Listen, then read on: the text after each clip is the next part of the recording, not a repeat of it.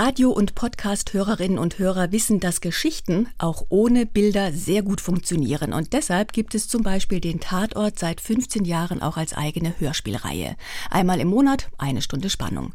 Heute Abend senden wir in SWR 2 den neuen Radio-Tatort. Es ist der dritte des pfälzischen Ermittlerteams. Darin ist Rainer Reiners ein aggressiver Wirt aus Landau.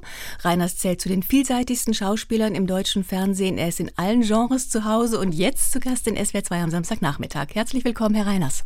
Hallo, danke, dass ich bei Ihnen sein darf. Herr Reiners, Ihr Wirt in dem Radiotatort ist Pfälzer. Kann man auf Pfälzisch mhm. besonders gut motzen und aufbrausend werden? Na, das gibt ja den Spruch von den Pelzer Krischern, die Pelzer Schreihälse auf Hochdeutsch. Und von daher scheint das doch nahe zu liegen. Aber ich selber habe auch viele Pelzer kennengelernt, die keine Schreihälse sind. Von daher. Ist alles relativ. Herr Reiners, es gibt genau. ja immer Accessoires beim Schauspielen, die eine Rolle unterstützen. Nun fehlen aber im Hörspiel alle Äußerlichkeiten, es zählt allein die Stimme. Ja. Was würden Sie sagen, kommt der Dialekt der Rolle dieses unwirschen und auch manchmal gewalttätigen Wirts doch irgendwie entgegen? Also ich finde ja grundsätzlich, dass Dialekt auch im Fernsehen eine schöne Sache ist. Und wir sollten das eigentlich mehr pflegen. Ich weiß, dass in Hollywood zum Beispiel die Leute müssen dann, wenn sie Texaner spielen, müssen sie vorher texanische Stunden nehmen. Wir legen immer so Wert darauf, dass es Hochdeutsch ist. Und ich finde, das ist eigentlich die falsche Priorität gesetzt. Damit halt alle alles verstehen, würde ich mal vermuten, weil ich mal so ein richtiges Pfälzisch ja. versteht nicht jeder. Oh. Wir hören uns das, mal an, wie das klingt.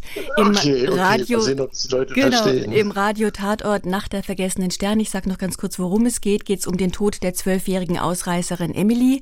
Die ist in Landau beim Brand einer leerstehenden Gaststätte ums Leben gekommen. Es geht um mögliche Brandstiftung, um mögliche Immobilienspekulation. Und da schaut die Polizei auch beim ehemaligen Wirt Stefan Schubert vorbei. Und diese Szene hören wir uns an.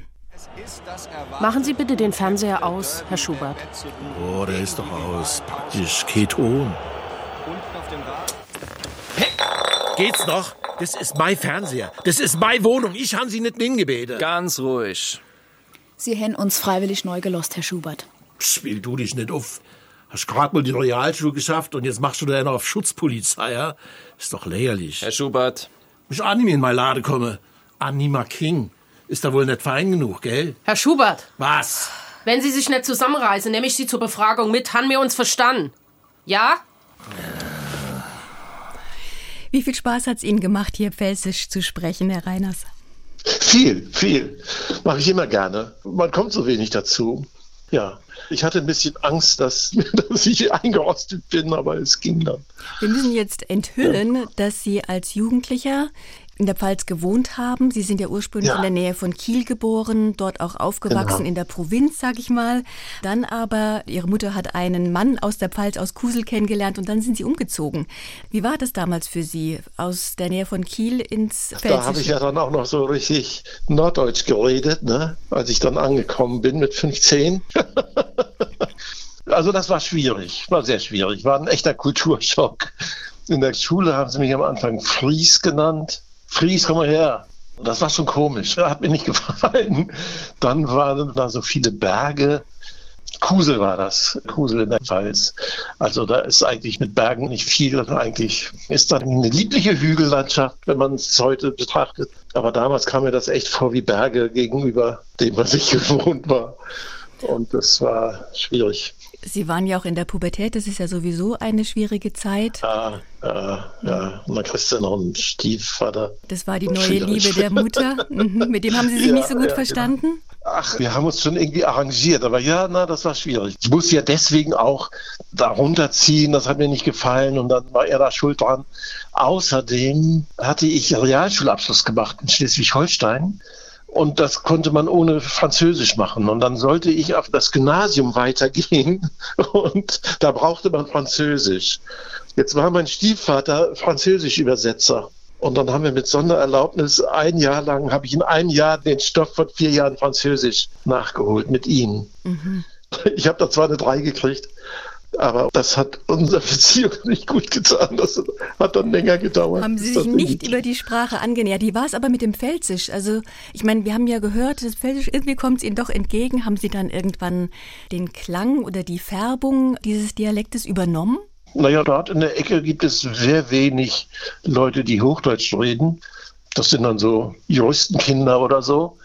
Und ich habe das dann einfach bei den anderen abgehört. Ich weiß allerdings noch, das ging dann so nach einem Jahr los, dass dann auf einmal Pfälzer Worte irgendwie mit reingeschlüpft sind. Und da, da meinten dann meine Freunde dort auch, Herr Uff, das können Sie sich nicht anhören. Heute lieber wieder weiter, so ein normales Norddeutsch. Dieses Mischmasch so, das kann man ja nicht anhören. Und waren Sie dann irgendwann nicht mehr der Friese? Nein, weil sie da persönliche Freunde hatte, die haben das natürlich nicht gesagt. Zum Glück. Sie haben auch 2015 schon einen großen Erfolg gehabt im Fernsehen mit einer pfälzischen Rolle mit dem Riesling Rudi. Das war ein SWR-Mehrteiler, nämlich Pelzisch im Abgang um eine Familie in der Pfalz. Ja. Also das Pelzisch lässt sie dann doch irgendwie nicht ganz los. Ja, stimmt. Ich habe einmal in einem Saarbrücker Tatort gespielt und da war ich sehr traurig, dass ich den Dialekt nicht anwenden durfte, weil eigentlich da in Kusel, da spricht man eigentlich mehr wie Saarland, so wie der Bäcker Heinz Dudenhöfer. Sie haben es ja vorhin schon mal gesagt, dass Sie das bedauern, dass zu wenig Dialekt gefordert wird im Fernsehen für verschiedenste mhm. Rollen. Wieso eigentlich? Was genau finden Sie an Dialekt so gut oder auch so wichtig? Ich weiß nicht, ich habe das Gefühl, so eine Bodenständigkeit geht damit einher. Und die ja, geht leicht verloren, wenn das nicht da ist. Und ich finde, im deutschen Fernsehen ist sie eh schon unterrepräsentiert, was so Bodenständigkeit angeht. Dann müssten Sie vielleicht ja. selber Drehbücher schreiben, oder? Ja, müsste ich. Ach, mein Traum. ja, aber ich bin zu faul für sowas. Dann müsste jemand kommen und müsste sagen, schreib ein Drehbuch. Dann und dann ist Abgabetermin. Und dann würde ich es machen, wahrscheinlich. Doch, sehr sicher. Mhm. Das ist ja jetzt eine interessante Aufforderung. Wir werden die ah. mal weitergeben. Ähm, wieso ah, sind ja, Sie ein fauler Mensch? Ich habe keine Ahnung. Das ist so gekommen. Also mich selber zu irgendwas für mich aufzuraffen, das fällt mir schwer. Das fiel mir schon in der Schule schwer. Der Lehrer hat dann zu meiner Mutter gesagt, ja, er könnte ja, wenn er nur will. Ich dachte, ja, das reicht ja auch dann mhm. mir. Zu wissen, ich könnte, ich aber könnte, ich will ja, nicht. Ich will. Sie haben die Schule abgebrochen, richtig? Ja, dann erstmal ja. Und dann haben Sie Ihr Glück in praktischen Berufen gesucht. Sie waren Bauarbeiter, ja. Bergmann, Holzfäller. Schließlich ja. sind Sie Lichttechniker gewesen, haben auch ja, mal. Lichttechniker ist ein bisschen mhm. übertrieben. Ich war dann eine Beleuchtungsaushilfe in Kaiserslautern am Theater. Okay. Aber Und, da haben Sie dann Berührung zum Theater bekommen. Ja, genau. Da habe ich Berührung zum Theater bekommen. Und dort habe ich vor allem das Stück Der Kontrabass gesehen. Kontrabass von Patrick Süßkind, der das Parfüm geschrieben hat. Und das ist ein Ein-Personen-Stück. Und das wurde dort gegeben von einem Schauspieler, der mir auch ansonsten am besten gefiel an dem Theater. Und das hat mich so umgehauen, dass ich, also damit bin ich eigentlich erst Theaterliebhaber geworden, weil ansonsten fand ich Theater immer verglichen mit Film eher langweilig. Und der hat dann zu Ihnen gesagt, mach eine Schauspielausbildung und dann haben Sie es gemacht? Nee, ich habe dann tatsächlich angefangen, dieses Stück zu spielen im Rahmen der Schauspieltheatergruppe von der Volkshochschule in Kusel in meiner damaligen Heimatstadt. Da war mein Onkel drin und meine Eltern waren da auch drin. Und dann habe ich denen gesagt, dieses Stück würde ich gerne machen. Wollt ihr das nicht mit mir machen? Und die waren irgendwie ganz froh, weil sie hatten schon irgendwie drei Jahre lang sich zwar jede Woche getroffen, aber kein Stück auf die Bühne gebracht. Und so hat das uns alle dann unter Druck gesetzt. Aber da waren Sie ja dann gar nicht faul, sondern hatten wirklich viel Eigeninitiative und Anschub. Ja, das stimmt. Ich habe den Leuten aus dem Buch vorgelesen. Irgendwann meinte einer, du kannst das doch fast auswendig. Warum spielst du das nicht? Und so kam ich dann drauf, dass ich die mal frage, ob ich das nicht spielen kann. Da war ich schon in Berlin und habe Werbung studiert, Gesellschafts- und Wirtschaftskommunikation. Und dann haben äh, die gesagt, ja, machen wir in, in, den Weihnachtsferien, kommst du runter und spielst das und wir machen in der Zwischenzeit hier alles bereit. Und dann hatte ich genug Druck, dann in den drei mhm. Monaten bis, bis Weihnachten das zu lernen und dann dort aufzuführen. Und dann ging es ja auch weiter. Sie haben sich dann entschlossen, eine Ausbildung zu machen, Schauspiel zu lernen, haben genau. an der Berliner Tribüne auch ihre ersten Rollen gehabt, sind dann aber auch relativ schnell zum Fernsehen gekommen, unter anderem auch zum Tatort.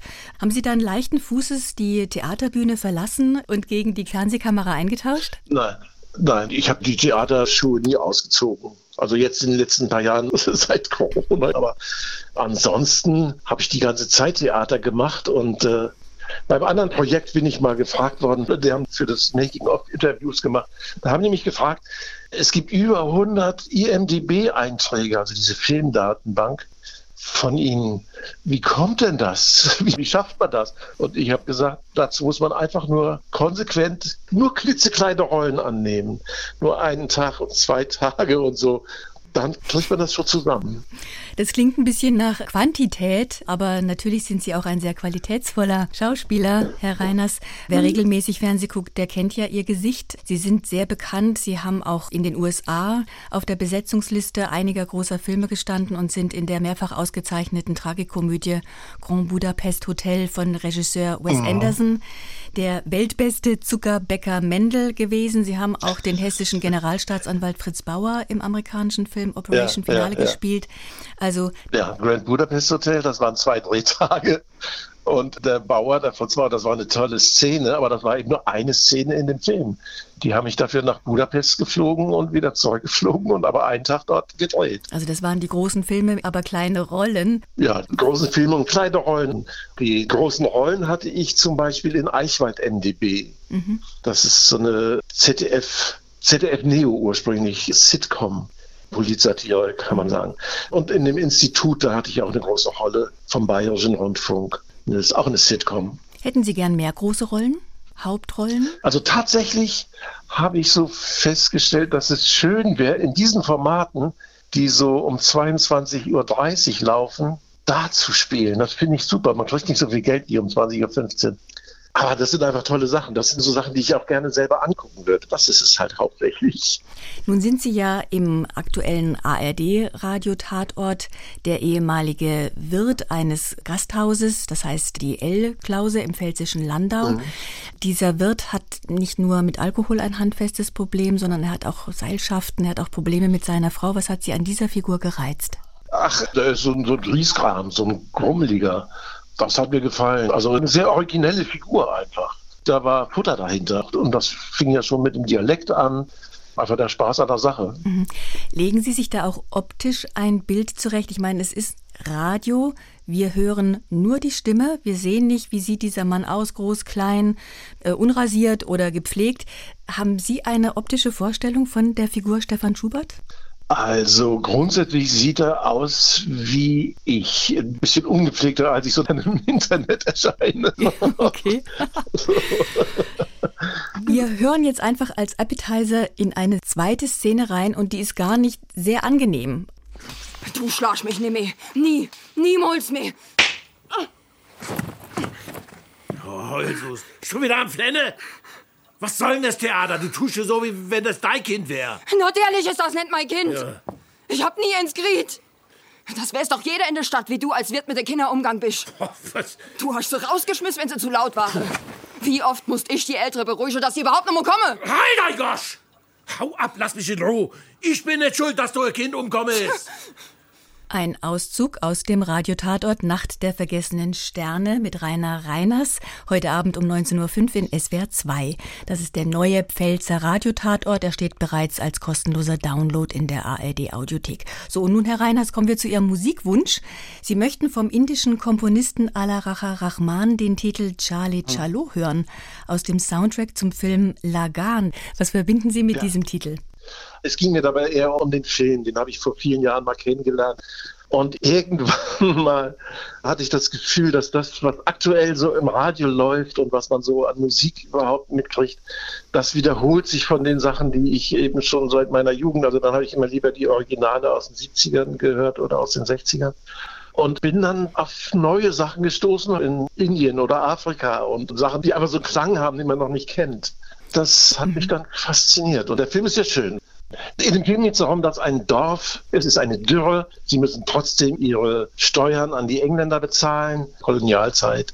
Und irgendeiner geht auf die verrückte Wette ein, wenn dieses Dorf die Engländer im Cricket gewinnt, dann müssen sie zwei Jahre keine Steuern bezahlen. Und einer aus dem Dorf da schlägt ein und äh, jetzt das ganze Dorf sozusagen verpflichtet, dieses Spiel zu spielen und sie haben eigentlich gar keine Chance gegen die Engländer. Und dieses Chalot, das begleitet das Training von denen.